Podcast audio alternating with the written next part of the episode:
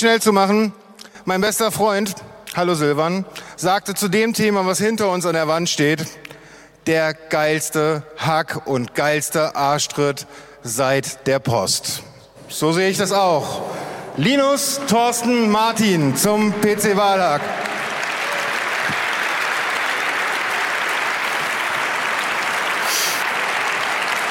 Schönen guten Abend. Wir freuen uns, dass ihr äh, hier seid, um uns äh, zuzuhören. Ähm, ich bin der Linus. Meine Hobbys sind Reiten, Schwimmen, Lesen und Haken. Ich bin Thorsten und ich mache gern Sachen kaputt. und ich bin Martin, heute aus Darmstadt und ich bin äh, interessierter Bürger.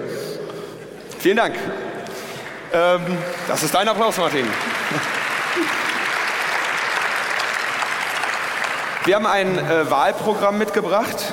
Äh, wir führen kurz das Thema ein. Wir stellen euch ein paar Angriffsszenarien vor, setzen uns dann mit einigen Versuchen auseinander, diese zu fixen und kommen zu einem Fazit.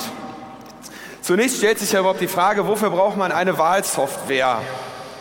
Gewählt wird doch auf Stift und Papier.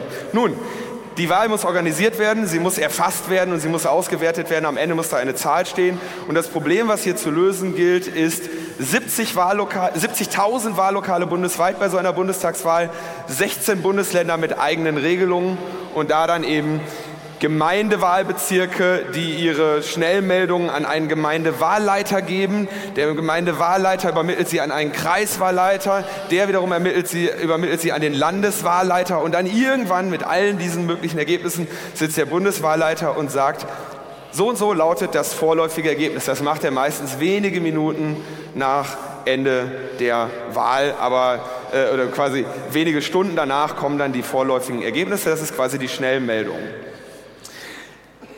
Wenn die, wenn die Wahl ausgezählt wird mit Paper Trail und das Ganze irgendwie übermittelt wird, dann haben wir einfach mal zwischen Gemeindewahlbezirk und Gemeindewahlleiter einen Tag und so weiter. Das summiert sich locker auf über zehn Tage, bis es wirklich das amtliche Endergebnis gibt. Deswegen macht es natürlich Sinn, hier eine Software einzusetzen. Da wir aber in einem föderalen Staat leben, hat dann jedes Bundesland seine eigene Vorliebe, der Bundeswahlleiter hat eine Vorliebe und dann können die Gemeinden teilweise sich auch noch etwas aussuchen. Wir haben eine dieser Softwares angeschaut und zwar die Software PC Wahl, die laut Herstellerangaben in allen Flächenbundesländern bei allen möglichen demokratischen äh, hohen Akten äh, zum Einsatz kommt und laut Hersteller verantwortlich ist für bis zu 33 Millionen Stimmen. Aber was wir euch heute erzählen, trifft größtenteils auch auf Alternativen zu, wie dieses Programm IVU Elect, das äh, von unseren Kollegen in den Niederlanden schon auseinandergenommen wurde, oder den Vote Manager oder das Produkt mit dem vertrauensvollen und wohlklingenden Namen Okay, Wahl. In Quality Land ist alles okay. Natürlich haben sich Leute schon darüber Gedanken gemacht, wie kommen wir denn an diese Wahlsoftware? Was ist das denn da? Da, da? da, rechnen Computer Ergebnisse zusammen und dann wird das irgendwie bekannt gegeben. Da hätte ich doch mal Interesse, diese Software zu, anzuschauen. Ja, da hat sich ein junger Mann bis vor das Landesverfassungsgericht geklagt.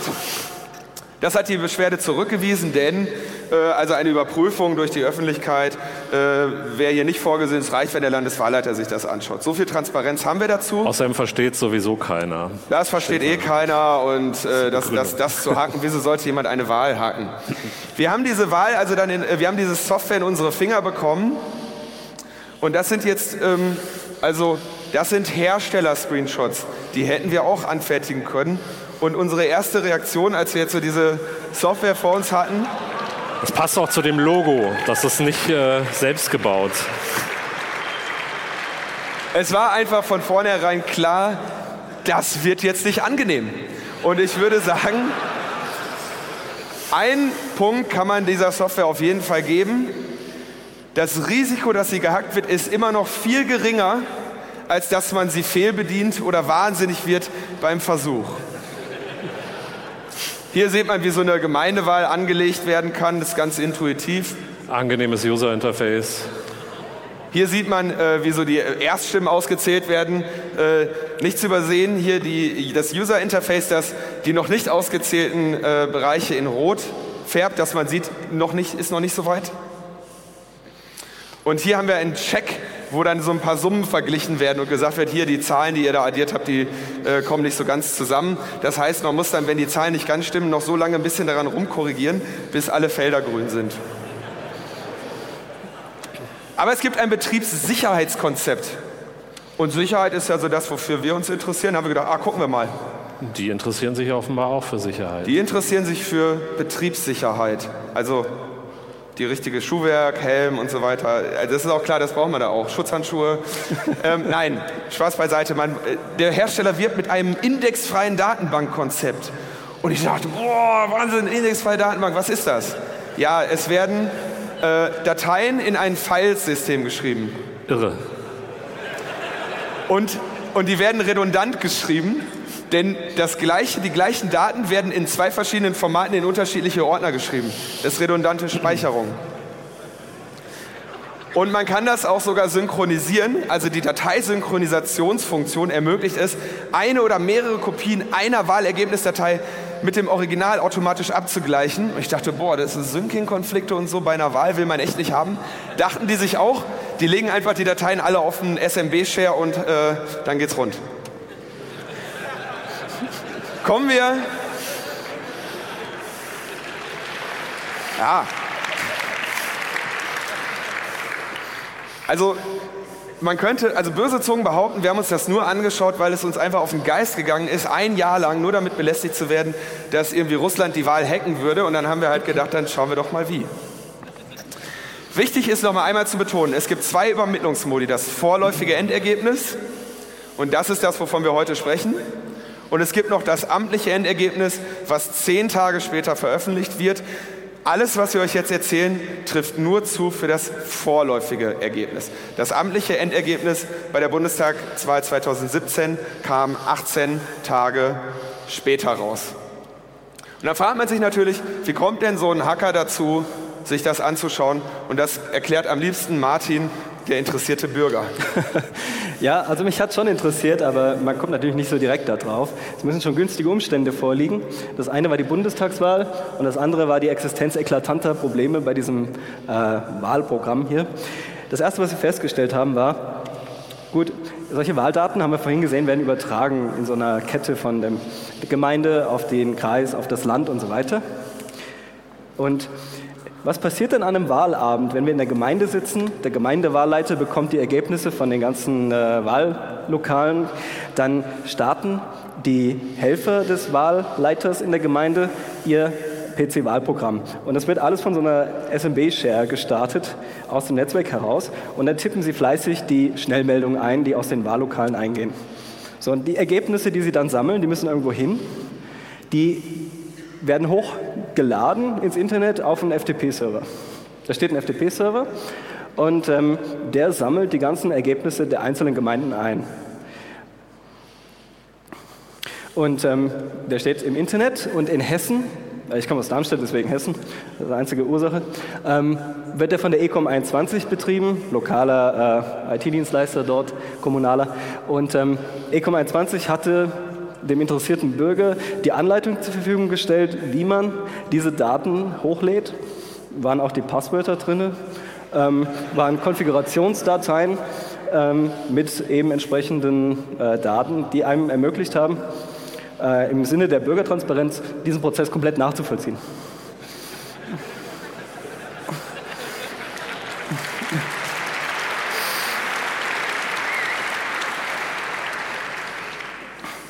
So, was braucht es dafür, um jetzt hier äh, diesen, äh, diesen, diesen Prozess anzugreifen? Nun, man braucht Google. Man muss zum Beispiel nach Wahl, Bundestagswahl Hessen googeln, ähm, Texteditor, um diese Dateien sich anzusehen und dann noch, ja, ein Debugger ist vielleicht ganz hilfreich, wenn man da ein bisschen tiefer einsteigen möchte. Ähm, und all das ermöglicht dann Zugang auf diesen FTP-Server. Und den haben wir uns angeschaut und da liegen tatsächlich Ergebnisse drauf von äh, Wahlen, die reichen bis viele Jahre zurück äh, kleinere Wahlen, Bürgermeisterwahlen, Landeswahlen, Bundestagswahlen. Und ähm, ja, da stehen die Zugangsdaten für diesen Server. Die hatten wir dann auch in der Hand. Kleines Problem, diese IP ist eine lokale IP-Adresse. Ähm, da brauchte man dann noch ja, äh, Zugangsdaten für das VPN.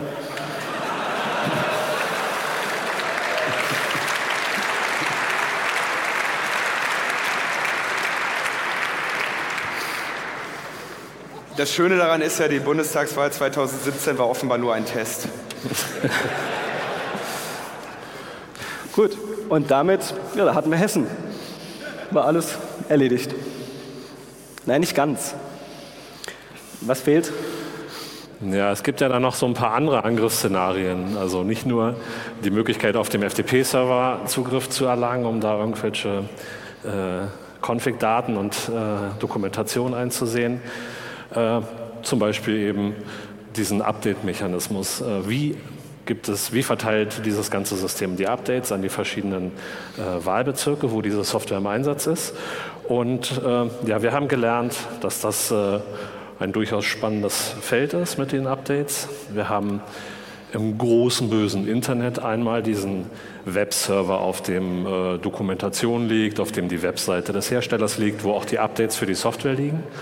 Und wir haben zum Zeitpunkt, als wir uns mit dem ganzen Kram beschäftigt haben, gesehen, also wir haben mindestens vier Schwachstellen auf diesem, auf diesem Webserver gefunden, die es uns erlaubt haben, auch Dateien zu modifizieren auf diesem Server. Das heißt, wir konnten auch oder könnten auch äh, Update-Dateien überschreiben oder austauschen durch eigene Updates, also eigene PC-Wahlsoftware. Also der Vorteil, Updates auszuliefern, ist einfach, man muss nicht für 16 Bundesländer die Passwörter googeln, sondern kann das einfach zentral ausliefern. Ja, genau. So, das ist also viel einfacher. Äh, aber da hat der Herr Berninger, der Entwickler dieser Software, der in den 90ern angefangen hat, diese 80ern. Software zu entwickeln. 80ern. 80ern. In den 80ern. Ähm, der hat halt gesagt, man braucht sehr viel Gehirnschmalz, um diesen Verschlüsselungs- und Kompressionsalgorithmus zu knacken, den er sich da ausgedacht hat. Ähm, weil er hat natürlich dafür gesorgt, dass man das nicht so ohne weiteres austauschen kann. Das heißt, dieses Update-Paket PCW 10.1.010 ist eine verschlüsselte Datei. In dieser verschlüsselten Datei findet sich ein ZIP-Archiv und in diesem ZIP-Archiv findet sich noch eine Datei irgendwie, naja, also sehr, man braucht sehr viel Gehirnschmalz. Äh, haben wir dann mal zerhackt. Ähm, hier sehen wir so einen Ausschnitt aus ein bisschen Code, den wir äh, einmal aus dem, ja, wir haben diese Software mal gegen, gegen den Disassembler geworfen, mal die großen Gummihandschuhe ausgepackt und den Delphi-Code gewühlt. Äh, da lag dann so ein, so ein Schlüssel rum und so eine tolle Verschlüsselungsmethode. Dann haben wir halt einfach ein eigenes Tool gebaut, was diese Pakete entpacken kann, sodass wir dann in dieser Verzeichnisstruktur eigene Dateien reinpacken können und dann kann man mit dem mit dem eigenen äh, Update Decrypt-Tool kann, kann, man dann äh, zum Beispiel diese Studio.exe, das ist die eigentliche Kernsoftware, die dann da läuft. Also PC-Wahl ist Studio.exe, das ist dieses wundervolle UI, was wir da gerade gesehen haben. Das kann man patchen, so dass zum Beispiel Wahlergebnisse vertauscht werden oder andere böse Dinge tut. Äh, und anschließend kann man mit dem Tool, was wir dann gebaut haben, eine neue Update-Datei erstellen. Einfach, da nimmt man dann einfach einen anderen Command-Line-Switch hier. Äh, Laser geht nicht, Laser geht doch. Da minus C ist Create, neues Update-Paket. Und das könnte man dann auf diesen ähm, Server im großen bösen Internet stellen. Das würde dann an die Wahl, also an die PC-Wahlsysteme verteilt werden, ohne dass wir da was zu beitragen müssen. Wir haben den Code mal auf GitHub gepackt. Da könnt ihr das mal benutzen.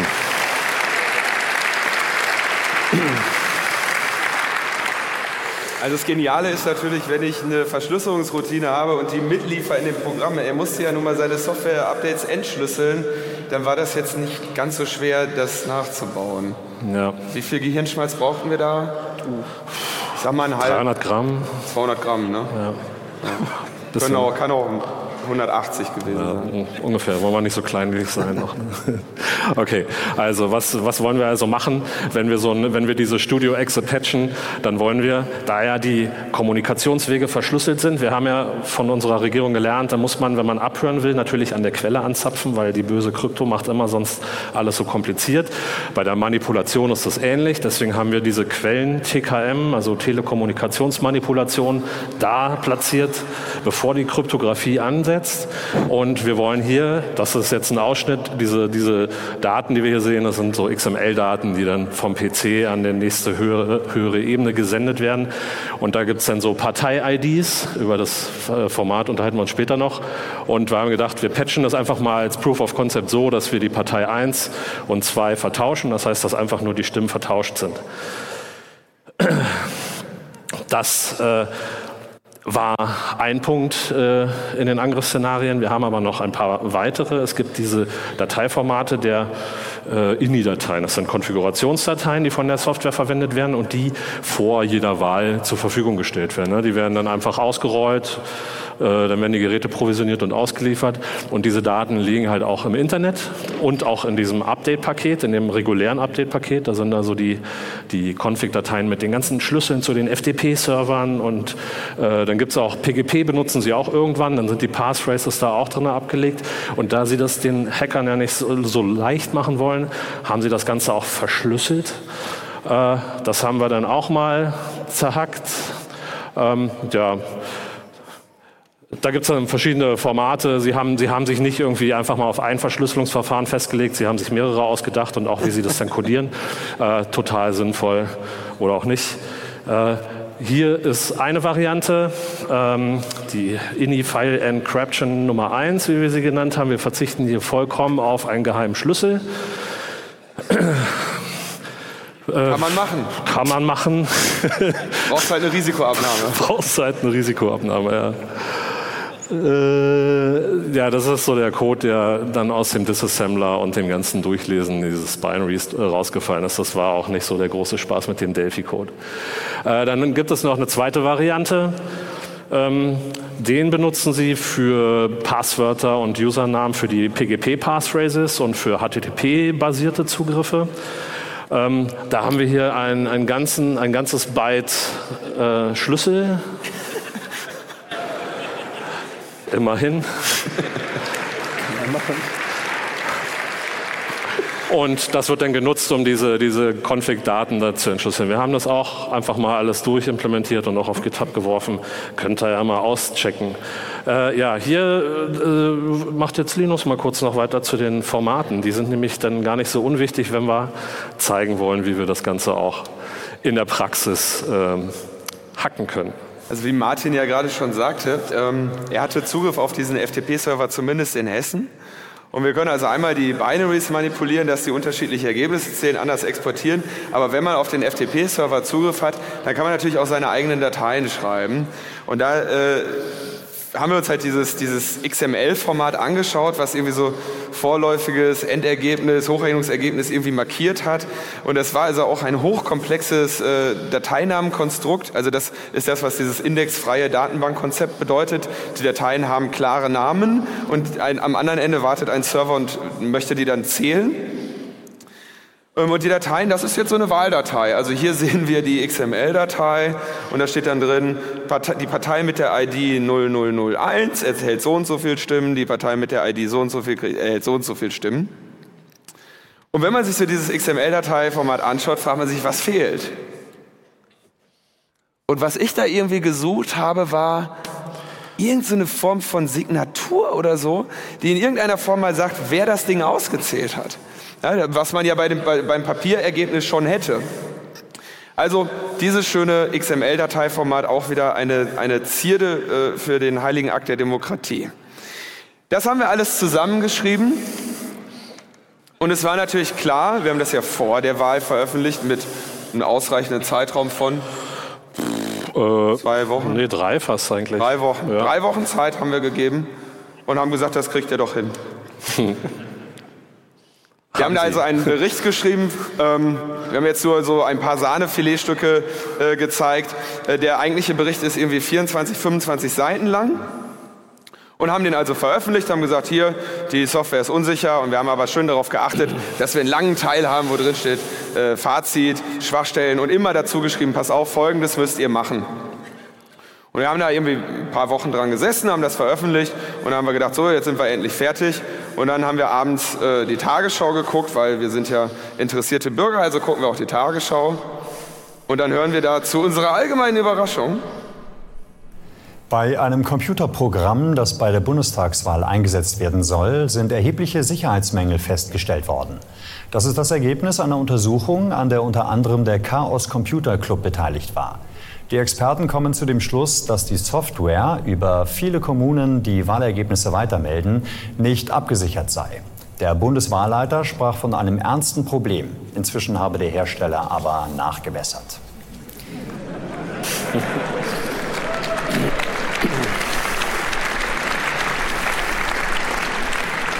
Und ich dachte so, boah, der ist echt schnell. Mal gucken. Bei einem Computer. Oh, mal auf die Update-Seite schauen. Und diese, das war die Tagesschau vom 7. September, wo wir veröffentlicht haben. Und wir haben diese letzte Version vom, 9. September, äh, vom 5. September als Gegenstand unserer Untersuchung gehabt. Und dachten, naja, das ist aber komisch, wenn es da jetzt Nachbesserungen gab, dann fragen wir uns, wann die passiert sind. Und dann dämmerte es uns, wahrscheinlich meinen die, die Nachbesserungen, die der Hersteller gemacht hat, während wir ihn vor Veröffentlichung unseres Berichtes über die größten Probleme in Kenntnis gesetzt haben. So gab es dann am 31. August einen Selbsttest der Datei unter Verwendung des traditionsreichen und seit irgendwann in den 90er Jahren gebrochenen Hashing-Algorithmus MD5. Selbstcheck ist auch gut. Ne? Also wenn ihr eine, eine manipulierte Datei kann natürlich sehr gut sich selber checken.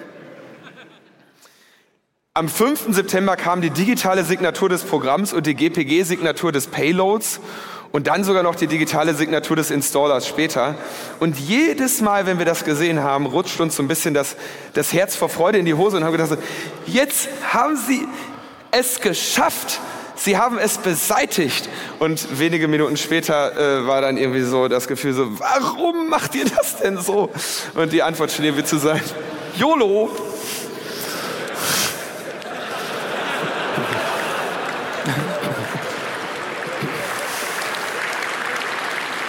Aber Spaß beiseite, wir, wir haben zwei zentrale Dinge gefordert, signierte Software-Updates und signierte Ergebnisdaten. Das kann ja eigentlich nicht so schwer sein. Ja, das haben wir wirklich sehr oft und sehr deutlich gesagt, dass, äh, dass man viele dieser groben Probleme natürlich damit in den Griff bekommt. Wenn wir erstmal eine, eine Software sicher auf einem System deployed haben und da so einen Vertrauensanker haben, dann können wir schon dafür sorgen, dass diese Software auf dem Weg dahin nicht mehr manipuliert wird. Äh, ja, wir haben, wie gesagt, gesehen, dass sie da einen Selbsttest eingebaut haben. Äh, diese, dieses Studio.exe, das soll sich halt selbst testen. Das hier ist jetzt Teil unseres Patch-Programms, äh, wo man dann so zum Beispiel sehen kann, was wir halt noch machen müssen, bevor wir diese Wahldaten manipulieren. Wir müssen den Selbsttest aus tauschen durch zwei Bytes. Äh, wir müssen eine Funktion einbringen, die dann einfach nur die Stimmen der Partei 1 und Partei 2 austauscht. Und um diese Funktion anzuspringen, brauchen wir dann hier noch ein paar Bytes. Das ist im Grunde genommen alles. Damit haben wir zumindest diesen Selbsttest äh, schon mal beseitigt. Ganz praktisch. Äh, als sie dann später ähm, ja, so in diesen Tontauben-Modus überging und wir halt irgendwie etwas veröffentlicht haben und sie dann einen Patch rausgebracht haben, hat es äh, bei, dem, bei dem letzten Patch, wo man dann denken kann, jetzt haben sie es aber wirklich mal gemacht, weil das haben die jetzt so oft um die Ohren bekommen, das geht gar nicht anders.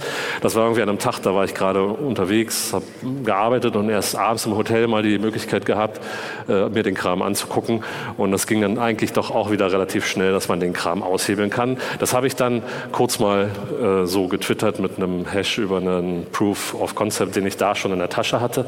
Aber ich will das ja immer schön und bunt machen und so greifbar wie möglich machen und auch so unangreifbar wie möglich machen.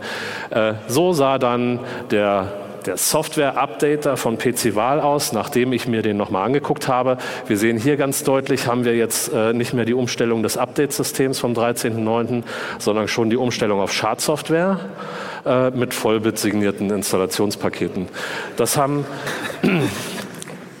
das äh, hat er dann halt auch gefressen. Jetzt haben wir hier dieses Video und ich glaube, ich muss hier irgendwo draufklicken. Ne?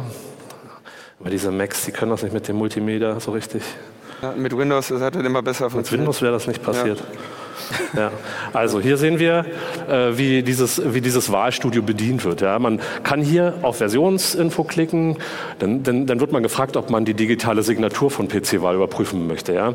Das geht jetzt ein bisschen schnell, ich rede ein bisschen schneller. So, äh, Ja, äh, hier gibt es jetzt eine Programmaktualisierungssoftware, das ist damit bei. Jetzt gibt es gleich eine Anleitung, wie die, äh, wie die äh, Integrität dieses Update-Pakets überprüft werden soll. Schaut mal ganz genau hin. War das schon? Nee. Weiß ich, es ging so schnell. Hack, hack, viel zu schnell. Hack, hack. So, das ist äh, genau, das ist schon unsere, unsere, unsere, unser modifiziertes Update. Und hier wird Ja, jetzt ist sie. gezeigt, mach mal Pause oder so.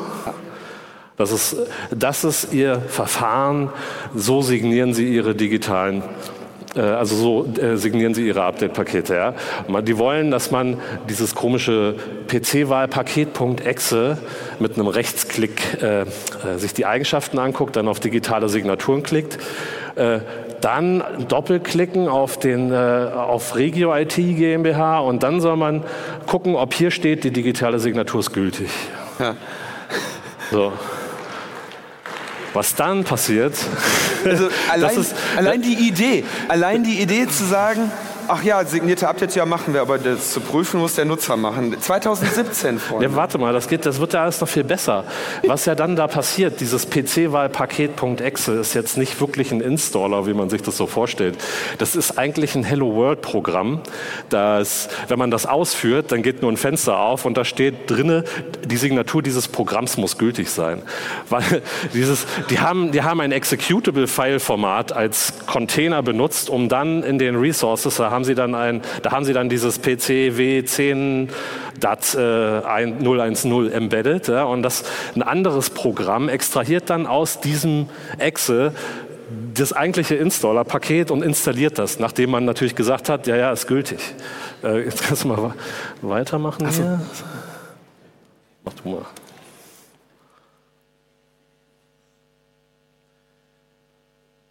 Also Sie haben auch hier wieder super verschlimmbessert. Hier, ne? Wir sehen, wir machen das jetzt mal, wie uns das so äh, befohlen wurde. Wir klicken da jetzt auf digitale Signaturen. Sieht doch top aus, oder?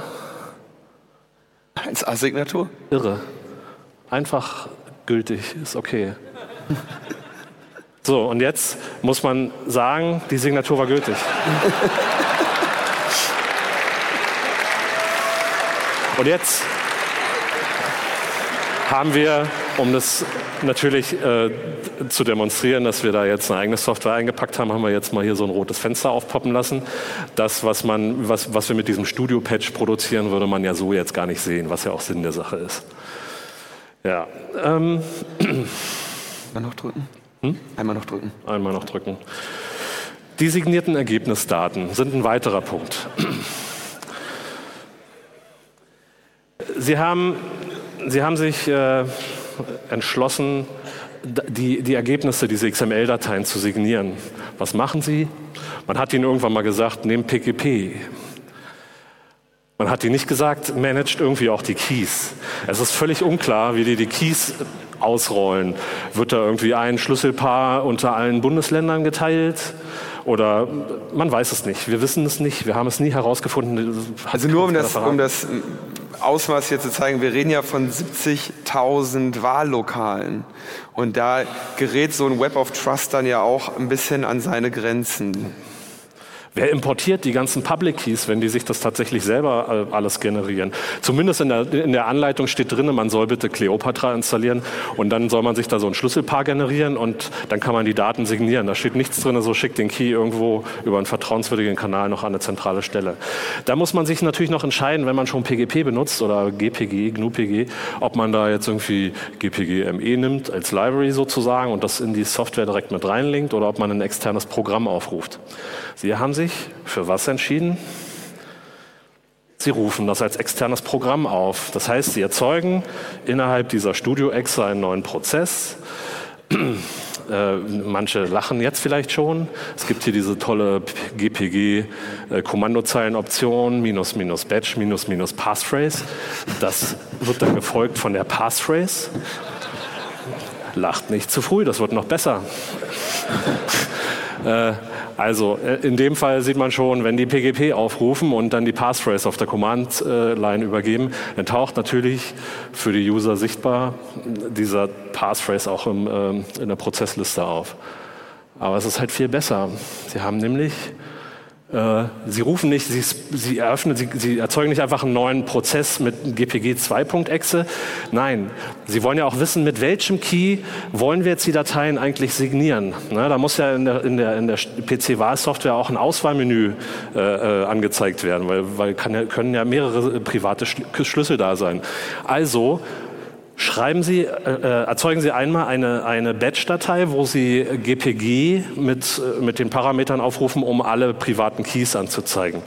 Das wird in eine Textdatei reingeschrieben. Als nächstes öffnet PC-Wahl diese Textdatei und passt den GPG Output und guckt da nach, was habe ich eigentlich für private Schlüssel.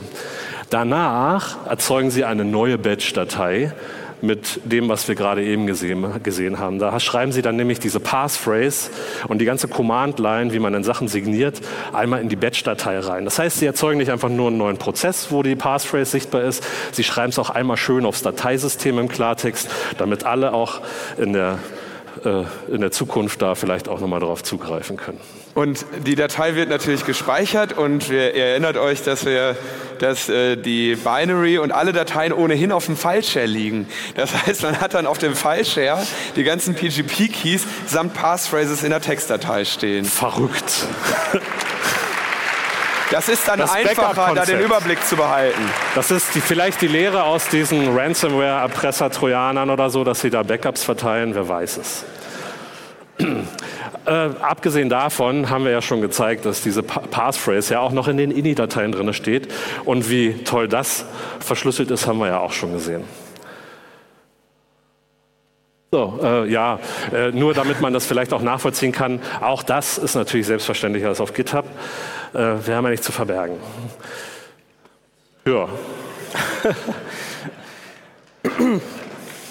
Nun, also das haben jetzt nicht nur wir festgestellt, dass das wohl broken beyond repair ist, das haben die auch festgestellt. Zumindest der Landeswahlleiter oder die Landeswahlleiter haben das dann für sich festgestellt. Und ähm, was macht man dann, wenn man mit Neuland nicht zurechtkommt? Was ist die Standardantwort? Ausdrucken. Internet ausdrucken. Neuer Wahlerlass, ein geheimer Wahlerlass wurde veröffentlicht. Also jedes Land hat so, der Landeswahlleiter kann eine Wahlerlasse äh, mit Ausführungsbestimmungen veröffentlichen. Da steht drin, wie sie es machen müssen, die Gemeinden. Und da steht drin, wenn die Wahlergebnisse hochgeladen wurden auf diesen FTP-Server und dann auf die nächste Ebene und so, dann gehen wir doch bitte in das Internet auf die Statistik-Webseite des Statistischen Landesamtes, da wo die Ergebnisse veröffentlicht werden, drucke sich das aus, vergleiche das mal mit dem, was in der Gemeinde abgegeben wurde, Stempel drauf, abheften und dann hat man die Prüfung gemacht. Also das ist die Antwort auf die Probleme. Es sieht dann so, so in etwa aus. Also alles manuell und geht wieder zurück in die Steinzeit. Man konnte aber noch mehr äh, nuken. Aber wir haben natürlich eigentlich immer noch, wir sind ja, wir wollten ja helfen. Und dann haben wir uns überlegt, als es dann irgendwie mehrere Updates gab und immer wieder so, so, jetzt haben wir aber alles gefixt und dann Thorsten wollte ja auch irgendwann nochmal was anderes machen und musste dann immer noch mal kurz eine halbe Stunde was reverse engineeren und twittern. Und dann haben wir gesagt, so geht es nicht weiter. Ja, wir wollen wählen. Und dann haben wir gesagt, okay, wir fixen es einfach selber und spenden den, die, den Fix für den Updater dem Hersteller als Open Source Paket. Einfach nur um zu zeigen, es ist möglich.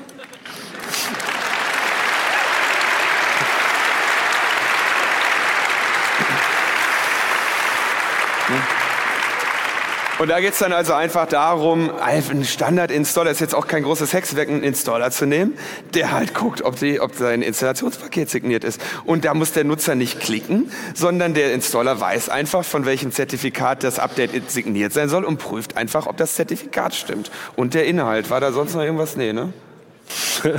naja, so viel muss man da eigentlich nicht machen, damit nee. man das. Ähm ja, also eine kleine Spende, eine große Geste, eine kleine Geste, ein, ein kleiner Schritt für den CCC, ein großer Schritt für PC Wahl. Ähm, Aber es war natürlich auch irgendwie klar, dass sie dieses kleine vergiftete, diese kleine vergiftete Spende nicht annehmen würden. Ja, das ist jetzt auch ganz offen gesagt natürlich jetzt auch kein, kein Software, kein, kein Stück Software, was sie natürlich einfach in ihr Programm einbauen können. Die, äh, die, haben, die benutzen ja diese super modernen Programmiersprachen nicht. Äh, ich habe das einfach mal in, in C-Sharp runtergehackt, weil ich das ganz gerne zum Prototypen nehme. Und ich wollte damit zumindest mal demonstrieren, äh, dass man mit sehr einfachen Bord Hilfsmitteln und äh, abgehangenen Krypto-Libraries durchaus sehr schnell einfach mal so eine Routine hinbekommt, um äh, äh, solche dumpfen Angriffe abzuwehren. Aber der Hersteller merkte natürlich auch, dass er mit seinen Updates irgendwie nicht weiterkommt. Unser, unsere Spende konnte er nicht annehmen und ihm war auch klar, das muss jetzt ein Ende haben. Also hat er einfach keine Updates mehr bereitgestellt. Yay. So, dann kam einfach die aktuelle, das aktuelle Update für PC-Wahlanwender ist nur noch per Individualbezug über die zuständigen Service-Dienstleister erhältlich. Bitte nehmen Sie hierzu mit Ihrem Betreuer Kontakt auf. Man muss wissen, PC-Wahlanwender haben einen Betreuer. so. Und das ist natürlich, also das war, also da bin ich ein bisschen fuchsig geworden. Weil ähm, es war ja ganz klar, dass dieser Schritt erfolgt ist weil sie wussten, egal was sie tun, wir machen ihnen das wieder kaputt. Und dafür sind sie in, also sie hätten natürlich unser Lob annehmen können, aber es war auch klar, äh, unser, unsere Spende, Lob wäre dann gekommen. Aber ähm, ich meine, in welcher Situation, und das ist jetzt hier wenige Tage vor der Bundestagswahl, ich glaube, das was, welche Uhr ist, eine Woche vorher oder sowas, ähm, damit bleiben die alten Versionen dauerhaft verwundbar. Ja? Weil es gibt keine Updates mehr online. Es ist auch klar, dass sich jetzt nicht die Leute ihren Betreuer anrufen, also zumindest nicht den PC-Wahlbetreuer. Und ähm, es heißt also, alle, die jetzt noch im Feld waren, Patchen kriegen keine Updates mehr. Es gibt auch einen erschwerten Update-Pfad. Das heißt, das Problem bleibt bestehen. Und während das hier passierte und ich mich darüber aufregte, meldeten sich bei uns Leute, sag mal, welche Version vom PC-Wahl habt ihr irgendwie auseinandergenommen? Wir immer so, ja, immer die aktuellste. Ja, was ist denn die aktuellste? Ja, die vom 15.09. Bei uns steht äh, irgendwie, was weiß ich, 3.8.2013. Ist das gut? Ja? Und diese Leute, denen wurde jetzt einfach gesagt, so, nee, ihr kriegt jetzt auch keine Updates mehr, wir sehen das nicht mehr ein. Ich kann mir nichts Unverantwortlicheres vorstellen. Kommen wir zum Fazit.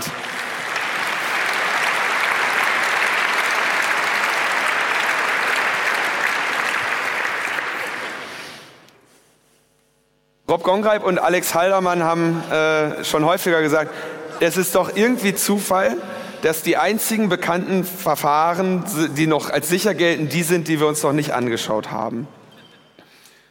Und wer, also wer, wenn die Namen etwas sagen, beides äh, langjährig, viel länger als wir mit dem Thema elektronische Wahlen und so weiter befasst, international in allen möglichen Ländern. Und ich glaube, man kann sich ihnen hier anschließen.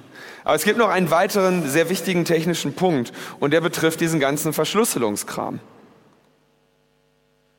Ja, man sollte möglichst darauf achten, nicht gegen die Kerkhoffschen Prinzipien zu verstoßen. Also das müsste eigentlich heutzutage in der heutigen Zeit jedem ein Begriff sein, wenn man ein, ein, ein kryptografisches Verfahren entwickelt, dass man das eben nicht selber entwickelt, sondern vielleicht auch äh, auf Verfahren setzt, die bekannt sind und abgehangen sind und dass man darauf achtet, dass dieses gesamte Verfahren äh, nicht plötzlich unsicher wird, nur weil es in die falschen Hände geraten ist.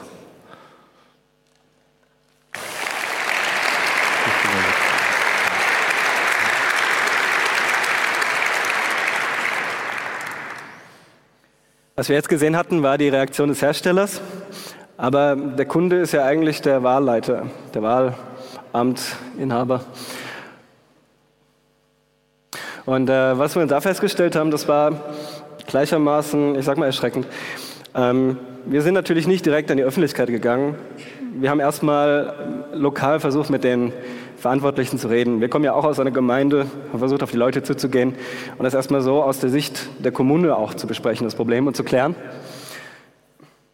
Hier jetzt haben wir einen Wahlleiter aus Hessen, eine Gemeinde und äh, die ist jetzt nur exemplarisch.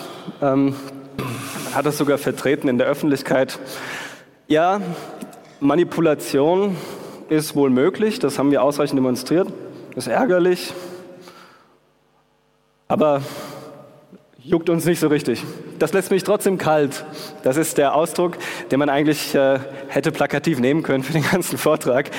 Zumindest von Seite der Kommune oder der Wahlleiter, Gemeindewahlleiter, Kreiswahlleiter. Und das war schon, das hat uns wirklich überrascht. Zumindest mich, mich hat das überrascht. Damit hätte ich nicht gerechnet. Ähm, ja, es gibt bessere Passworte als Test. Das hatten wir entlocken können. Das hat, mir, das hat uns dazu gestanden. Manipulation der Software sei zumindest störend. Ja, das, das haben sie auch noch zugegeben. Und dann vom Entwickler der Software selber gab es noch den, die Bemerkung, ja, das gibt Ärger und Verwirrung, hat aber keine Relevanz. Naja, also da müssen wir ganz entschieden widersprechen. Das äh, stimmt so absolut nicht. Also ich bin halt überrascht, mit welchem Anspruch auch an sich selbst diese Menschen ihrer Arbeit nachgehen. Also wenn ich doch für eine Wahl verantwortlich bin, ähm, dann hätte ich gedacht, dass äh, mich das mehr interessiert. Oder wenn ich so eine Wahlsoftware baue, dass ich irgendwie auch daran interessiert bin, dass da irgendwie ein vernünftiges Ergebnis am Ende steht. Schön finden wir aber auch dieses Ärger und Verwirrung, aber keine Relevanz. Wir haben dann mal bei der Bundestagswahl darauf geachtet, wie viele Tage es gedauert hat. Ja, 18 Tage Ärger und Verwirrung, bis dann irgendwann jemand vor die Presse treten kann und sagt, erinnert ihr euch an diese, ähm, diese Bundestagswahl? Uns ist da was aufgefallen. Das ist jetzt störend, aber auch nicht weiter schlimm. Nach 18 Tagen, also wir haben mal hier äh, eine kleine Zeitleiste, was da passiert ist. Nach 18 äh, Tagen waren da schon die Einladungen für Sondierungsgespräche raus. Ja? Also was da einfach für ein Schaden an dem Vertrauen in die Demokratie leichtfertig einfach aufs Spiel gesetzt wurde. Wurde einfach in Kauf genommen. Und als diese Risiken gezeigt wurden, wurde eigentlich sogar noch mit der Schulter gezuckt. Und ich habe irgendwie so ein ungutes Gefühl, wenn wir ausgerechnet Menschen mit so einer mit so Ambitionen in so wichtige Positionen heben. Aber es ist so ein persönlicher Geschmack nur.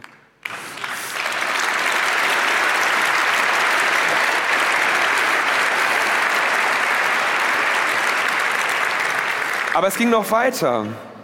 Ähm, das Bundesamt für Sicherheit in der Informationstechnik wurde natürlich auch von den Pressevertretern gefragt, sag mal, was ist das denn?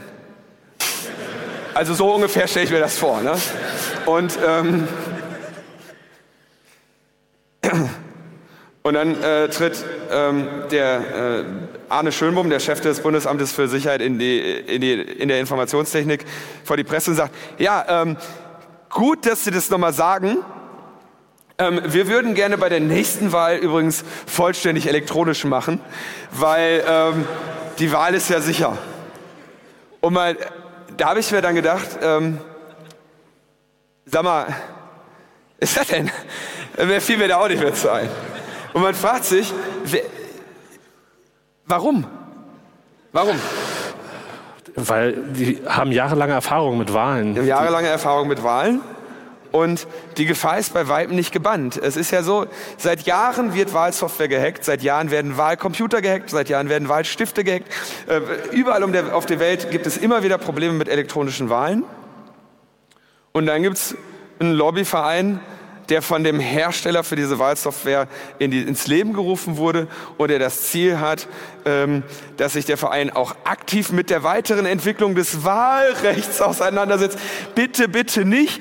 Zum Beispiel könnte man sich die Nutzung von Online-Diensten vorstellen im Rahmen der weiteren Digitalisierung der Gesellschaft. Da genau sind dann auf einmal Ambitionen vorhanden. Sind genau die, die dieses, diese Software hier zu verantworten haben. Ja, also der, der, Verein ist deckungsgleich mit dem, ja. mit dem Unternehmen. Ja. Sollen wir das noch erzählen mit dem Unternehmen? das erzähle ich. also, den müssen wir erzählen. Also das war, wir haben ja, uns ist irgendwie aufgefallen, dass die, das PC-Wahl schien irgendwie, die, die Software, die Webseite schien irgendwie unter einem einen Firmennamen zu existieren und aktuelle Statements kamen von einem anderen Unternehmen. Und wenn man dann so ein bisschen googelt, findet man, dass der eine Hersteller, Vote IT, Richtig. dass die, die seinen Konkurrenten Berninger Software gekauft hat. für einen ganz guten Betrag. Berninger ist der Entwickler, der da auch häufig diese Statements abgegeben hat, dass man ja sehr viel Gehirnschmalz braucht und dass das ja alles irrelevant ist und so weiter. Der gute Mann hat irgendwie ein oder zwei Jahre, bevor wir PC-Wahl auseinandergenommen 2016. haben, 2016, ein paar Monate vorher, hat er die ganze Bude für einen siebenstelligen Betrag an die Konkurrenz verkauft und noch ein paar Jahre ähm, äh, Geschäftsführer für sein altes Produkt ähm, äh, mit eingetragen. Ich habe irgendwie den Eindruck, dass der Mann seit dieser Veröffentlichung vor Lachen nicht mehr in den Schlaf kommt.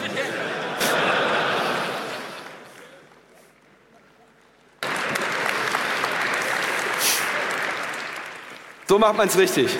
Ja. Also den gesamten Schaden hat natürlich jetzt der Käufer. Naja, so ist das. Wenn die Konkurrenz unbedingt kaufen möchte, wer wird es ihm übernehmen?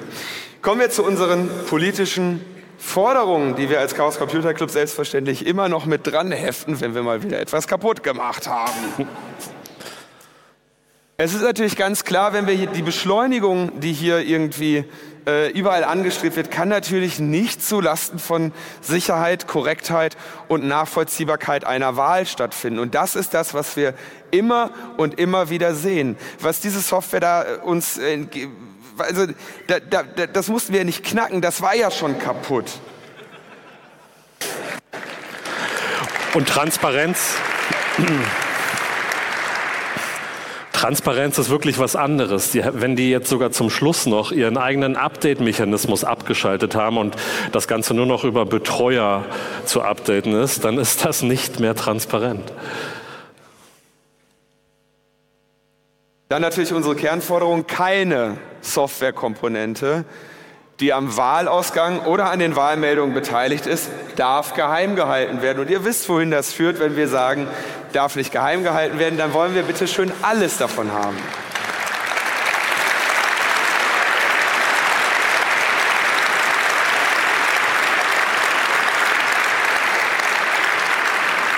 Es ist durch eine völlig unabhängige zeitliche Koinzidenz äh, in, im September auch eine Kampagne von der Free Software Foundation Europe ähm, gestartet, die wir als Chaos Computer Club mit unterstützt haben, die ganz einfach sagt, Public Money, Public Code. Also wenn unsere Steuergelder verballert werden, dann bitteschön für Code, der dann auch in unserer Hand ist.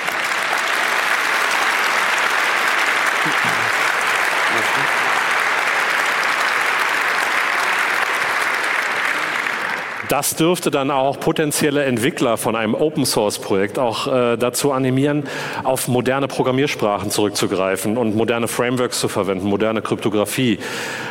Das Ganze, wenn es dann öffentlich ist, wird's ja auch, ist es ja auch einem ständigen Review-Prozess unterworfen. Zumindest ist es viel leichter, dem Hersteller auch einfach mal zu sagen, so hier, hör mal, diesen, diesen Hashing-Algorithmus, da äh, ist das Kunst oder kann das weg? Da kann man das ändern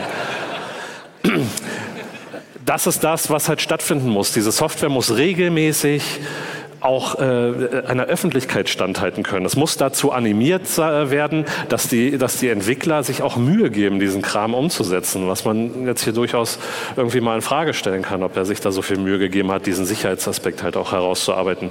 Wenn es Auditergebnisse gibt, die kann man ja auch bei Open Source Projekten durchführen und irgendwie finanzieren lassen. Auch diese Ergebnisse sollten natürlich äh, öffentlich gemacht werden und parallel mit dem Quellcode publiziert werden. Und das kann so schwer gar nicht sein. Wenn man sich überlegt, für wie viel ja, Millionen Euro äh, diese Berninger Software da gekauft wurde. Ich denke, es finden sich ziemlich schnell ziemlich viele sehr fähige Open Source Entwickler, die mit modernen Frameworks eine ähnliche Software mit einem besseren User Interface äh, produzieren dürften.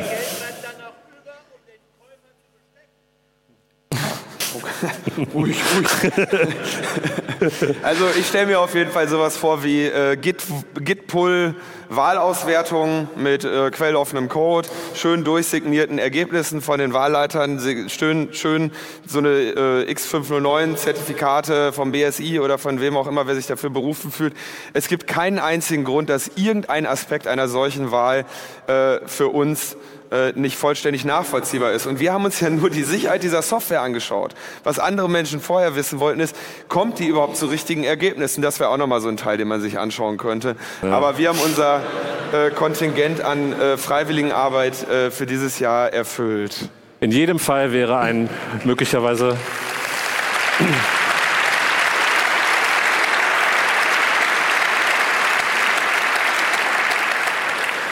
In jedem Fall wäre ein, ein, ein Open-Source-Projekt, ob es nun von uns initiiert wird oder von irgendeiner Free Software-Organisation, wäre auf jeden Fall mal ein gutes Beispiel, dass wir Deutschen, wie auch immer, die sich immer als äh, die, die gute Demokratie darstellt, wir könnten ohne weiteres einfach mal den, den anderen Nachbarländern mit weniger Geld sagen, hier guck mal, wir haben das mal vernünftig gemacht, ihr könnt das einfach benutzen, um eure demokratischen Wahlen durchzuführen. Das wäre halt alles ziemlich einfach. Aber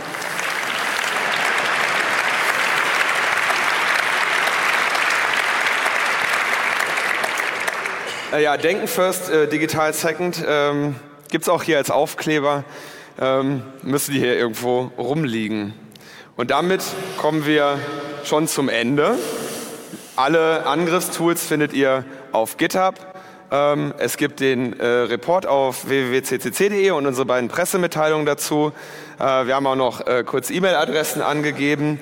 Und wir möchten euch aber nicht ohne ein Abschlussfeuerwerk entlassen. Feuerwerk der guten Und das Laune. ist das äh, auch eine wunderschöne Funktion. Das Abschlussfeuerwerk hat uns PC-Wahl nämlich direkt mitgeliefert. Die, die fehlerfreiste Funktion dieser Software. Für schnelle Grafikkarten geht das nur. Vielen Dank.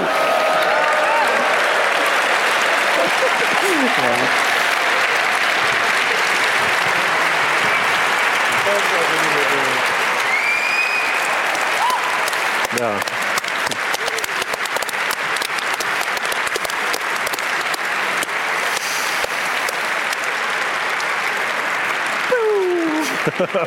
Das ist so schön.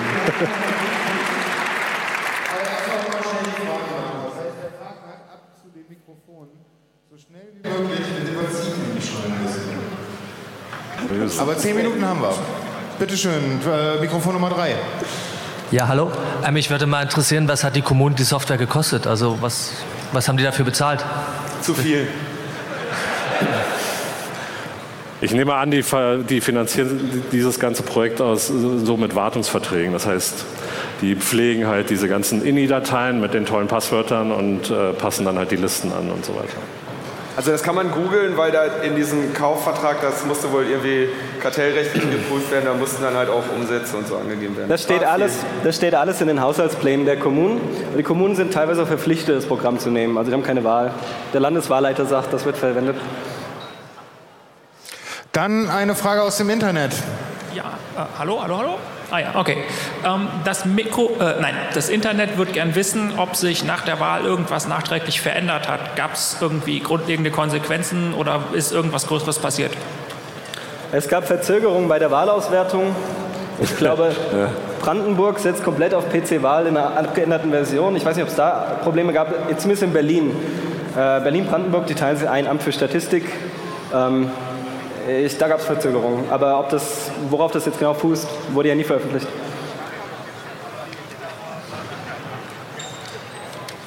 Bisher ist aber noch niemand gezielt auf uns zugekommen und hat gesagt, so hey, wie kriegen wir, denn, wie kriegen wir das jetzt eigentlich alles besser auf die Reihe?